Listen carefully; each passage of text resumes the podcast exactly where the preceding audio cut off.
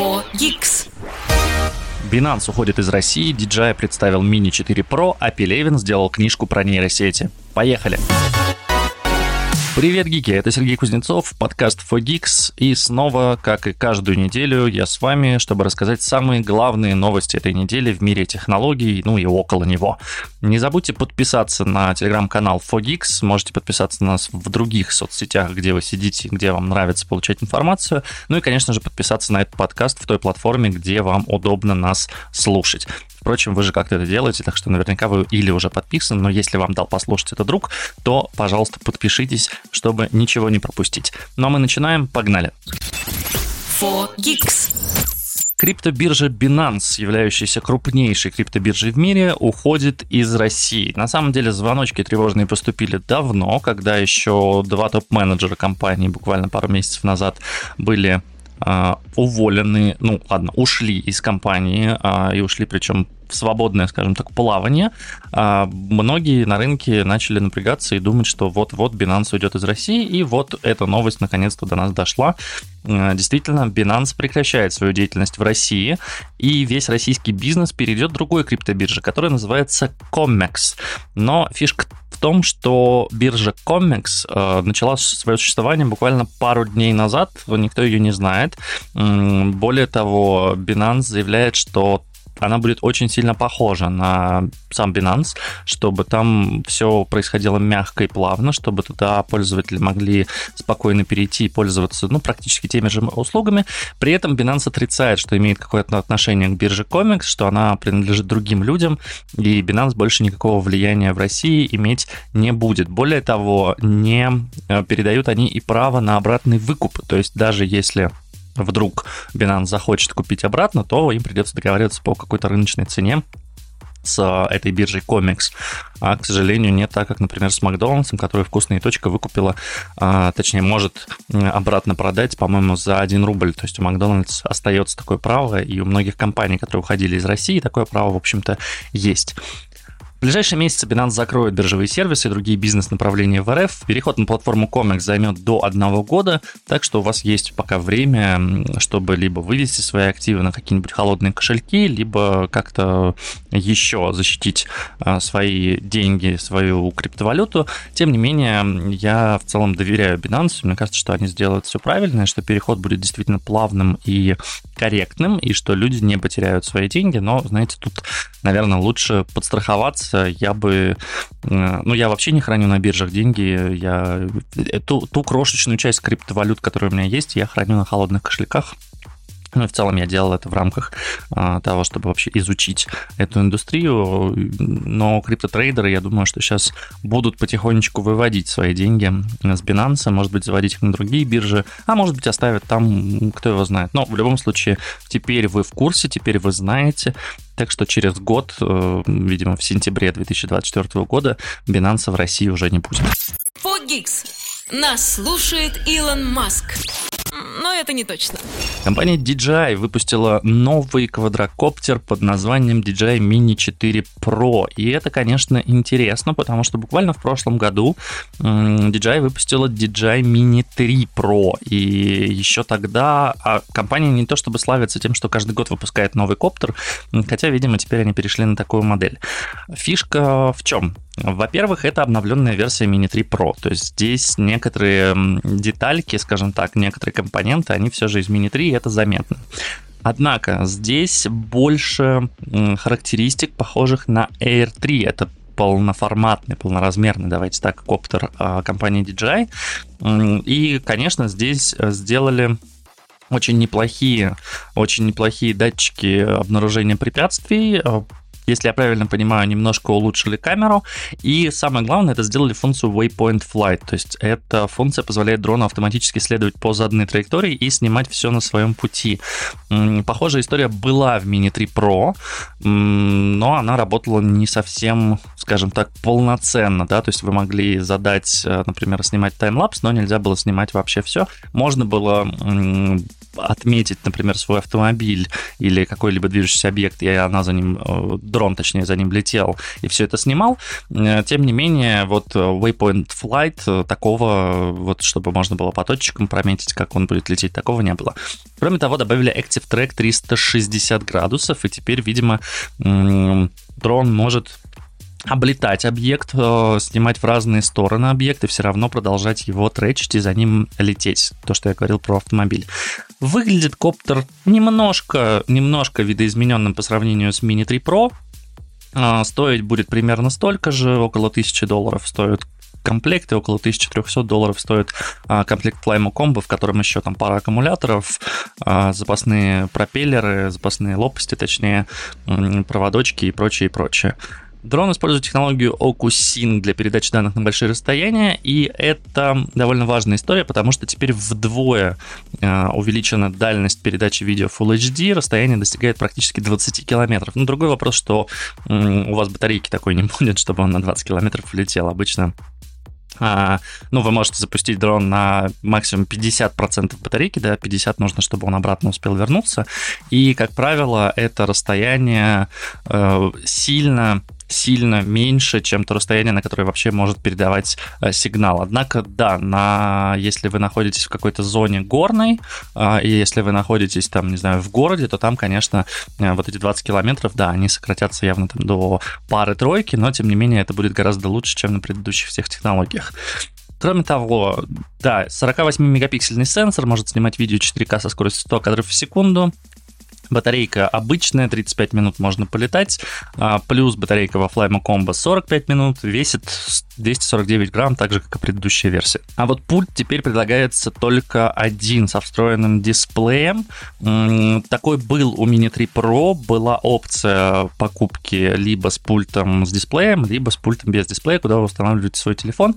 В Mini 4 Pro такого, такого варианта купить пульт подешевле нет. Один единственный пульт. Вот тоже немножко обновили, чуть иначе выглядят антенки, а, чуть иначе он выглядит сам. Я очень надеюсь, что они улучшили яркость, потому что многие жаловались на пульт э, Mini 3 Pro, что он не сильно яркий, на ярком солнце очень тяжело, тяжело смотреть, где же там летает ваш коптер. В целом, хорошая, интересная модель. Я бы сказал, что это эволюционное изменение. Тем, у кого Mini 3, э, наверное, я бы не рекомендовал обновляться на Mini 4, если только вам не очень-очень сильно хочется новый коптер. А тем, у кого Mini 2, наверное, да, наверное, уже пора, потому что Mini 3 Pro был супер классным, а, есть супер классный, и Mini 4 Pro еще лучше, и, в общем-то, при учете такой же цены, я думаю, что обновиться прям стоит, вы почувствуете качественные изменения, и это, конечно, очень важно. 4Geeks. Вышла новая книга Виктора Пелевина «Путешествие в Элевсин», которая посвящена нейросетям. Запуск эксклюзивно происходил в сервисе Яндекс Плюса Bookmate, который они некоторое время назад купили.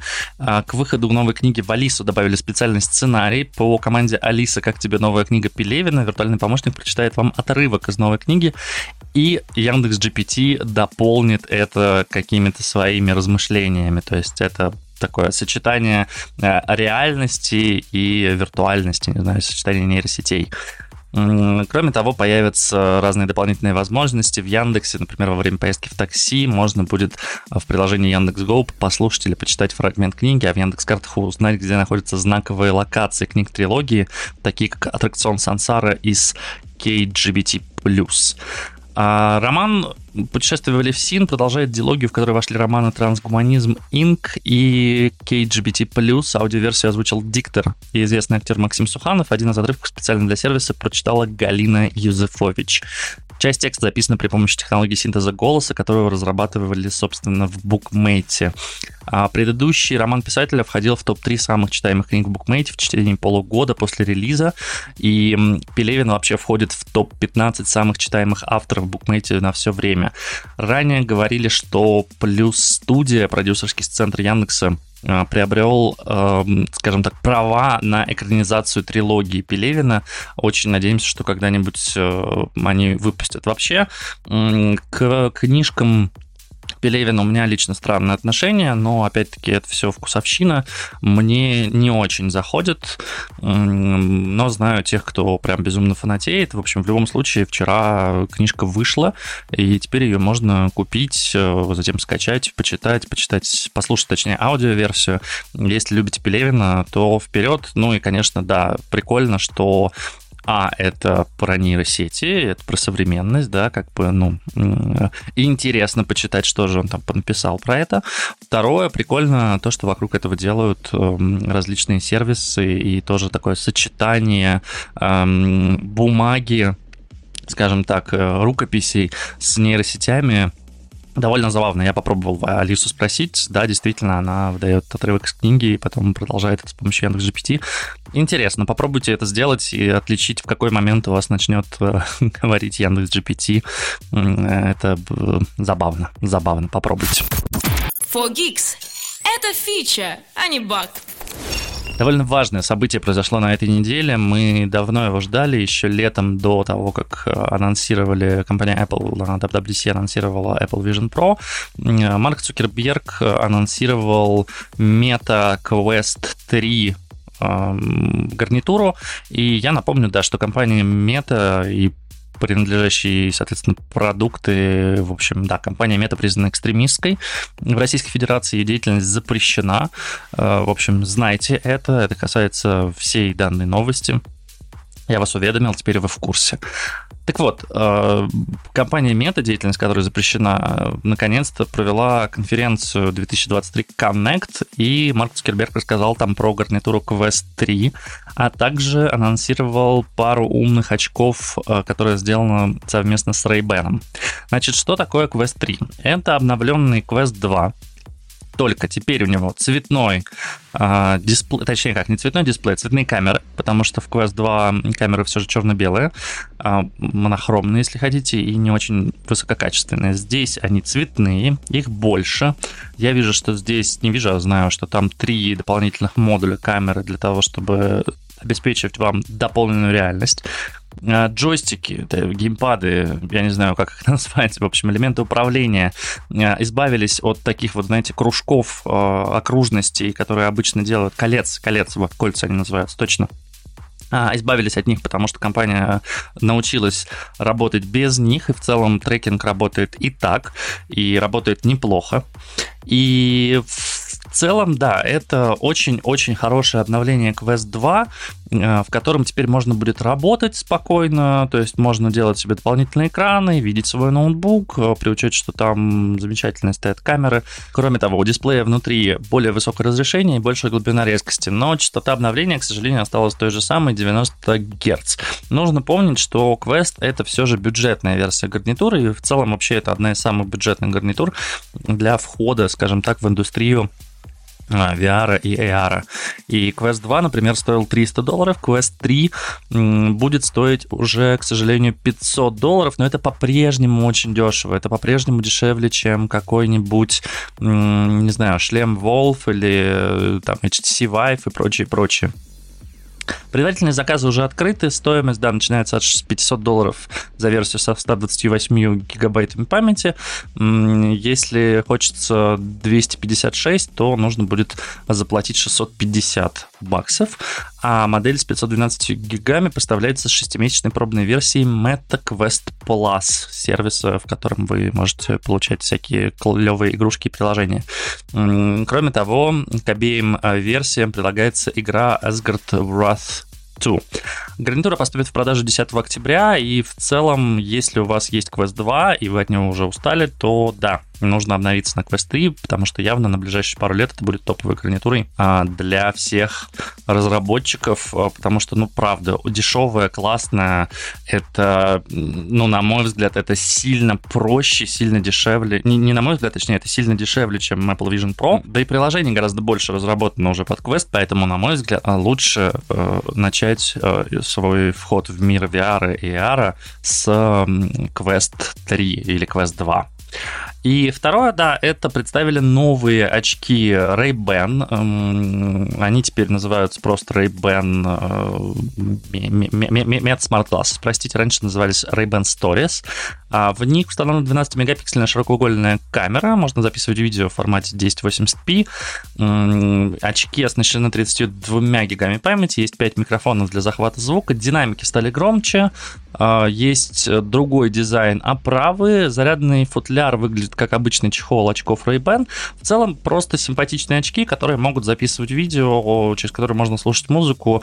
Прикольно-прикольно. Надо посмотреть, как будет развиваться. Пока что минорное такое обновление, честно говоря, очков Ray-Ban. Стоить они будут 300 баксов, э, поступят в продажу 18 октября. Ну и, конечно, Марк Цукерберг не мог не анонсировать, что скоро будет интерактивный искусственный интеллект у компании, а, появится генеративное редактирование изображений в соцсетях с помощью искусственного интеллекта, можно будет менять внешний вид изображений, придавать им вид акварельной живописи. Ну, короче, вместо стандартных фильтров теперь наконец-то появятся нейрофильтры, которые уже не знаю, лет 10 есть в других приложениях типа призмы. Ура, классно, очень ждем. Честно говоря, из всех анонсов больше всего нравится Quest 3.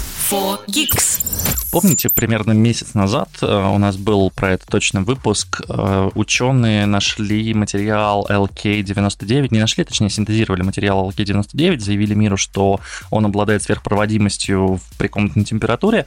А я напомню, да, что обычно сверхпроводимостью все же можно обладать только при очень низких температурах. И все то, что до этого было, то есть все, все материалы, которые были разработаны, они обладали сверхпроводимостью только при прям сильном охлаждении жидким азотом или чем-то подобным. Так вот, тогда ученых, э, ну не высмеяли, но проверили ученые из других стран, из э, США, России, по-моему, Китая, проверили, сказали, нет, извините, это невозможно, это исследование странное, вообще не имеет никакого отношения к реальности.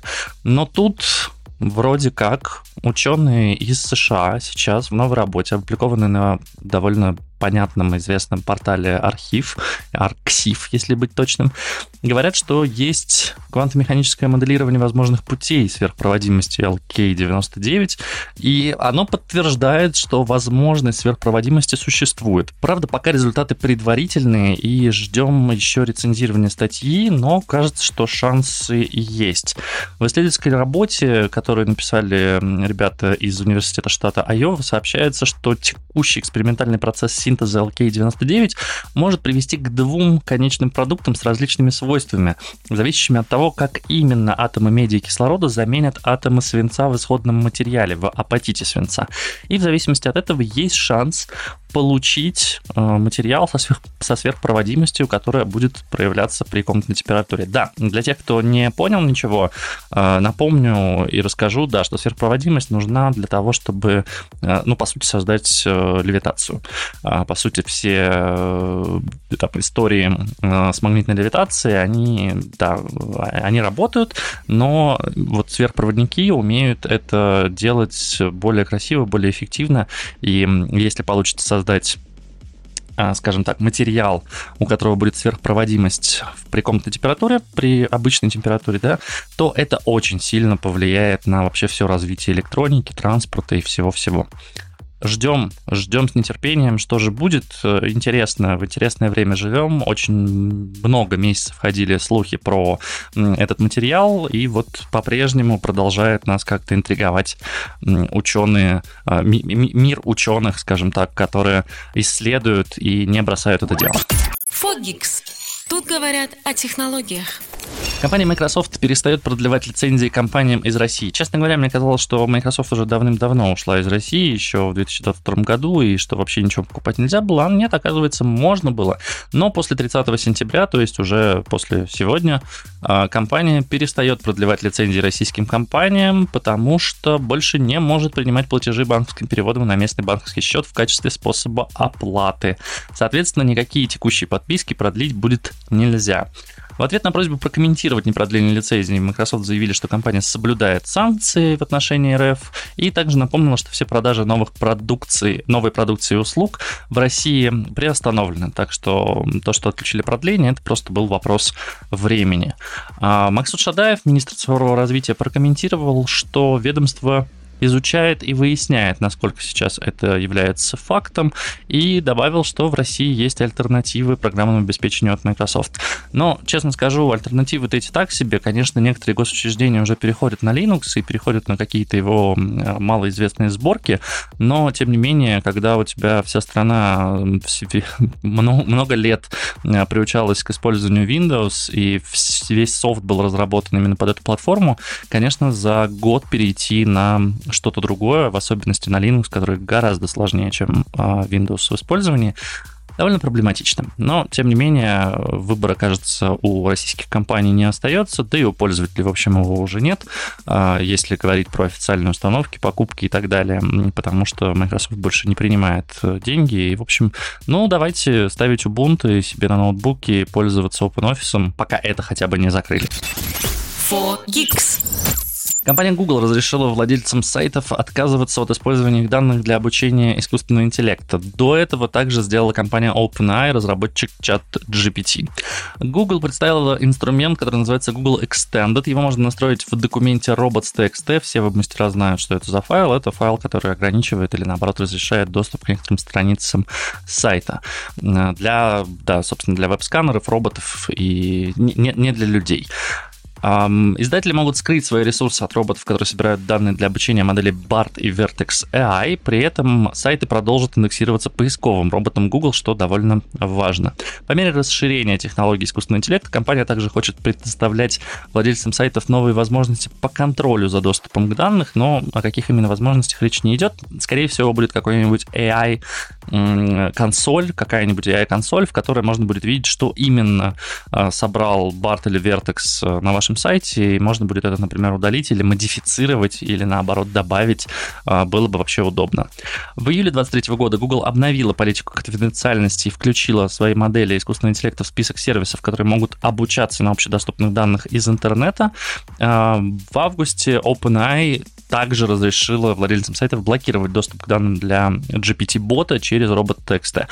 Правильно и здорово, и хорошо, что все разработчики искусственного интеллекта, ну ладно, все крупные разработчики искусственного интеллекта понимают, что не всегда данные, которые находятся в открытом доступе, хочется отдавать для обучения модели, в частности, когда это, не знаю, ну ладно, чувствительных данных вроде не должно быть в открытом доступе, но если сайт хочет быть уникальным владельцем, например, информации, хочет получать трафик, в конце концов, то отдать это в искусственный интеллект, когда человек запросит и получит э, информацию прямо там в чате, не перейдя на сайт, это, конечно, странно, и э, такого не хочется. Не каждому владельцу сайта такого хочется скажем так. Здорово, что компании это понимают и идут на подобные шаги очень правильно и разумно с их стороны. Фогикс. Нас слушает Илон Маск но это не точно.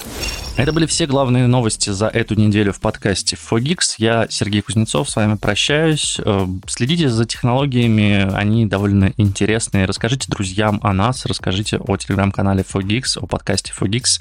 И, в общем, э, будем очень-очень признательны. Спасибо большое и пока-пока. Fogix.